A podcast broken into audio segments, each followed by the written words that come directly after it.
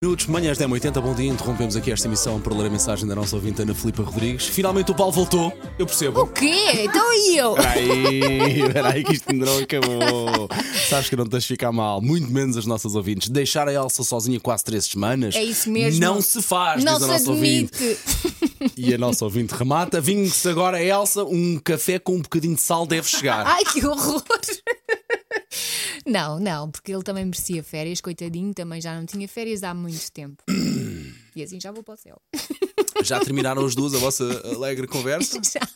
Andaram aqui na, a fazer macumbas ao Paulo, não Foi, é? Durante foi. estas semanas. É verdade, tu deste o teu carro, porque nós andámos a doar o teu carro. Já vamos falar disso, Elsa Teixeira. Uh, recebi algumas mensagens de a perguntar por quanto é que eu queria vender o meu Ai, carro, tão bom. uh, mensagens a dizer uh, com outros carros brancos não é tão giro como o teu, mas não me importo ficar com este também. Portanto, vocês leiloaram o meu carro ou ofereceram o meu carro? Conta lá. Não, tu é que ias oferecer o teu carro ao primeiro ouvinte que chegasse lá e dissesse: Eu quero! Muito bem, muito bem. Ah, Nem, nem- nem sequer falámos em dinheiro. Fizeram, mas olha, Elsa, fizeram fila algumas mensagens. Eu pensei, houve- acho que foi para aí no meu primeiro dia de férias. Eu vi tanta mensagem de pessoas a querer o meu carro. Hum, Somos cheira-me a capazes de Elsa. ter insistido um bocadinho no primeiro dia, sim. Cheira-me a Elsa e a Susana, não cheirou? pois, muito bem. Ora bem, Cindy Lauper para ouvir daqui a pouco nas manhãs da 80.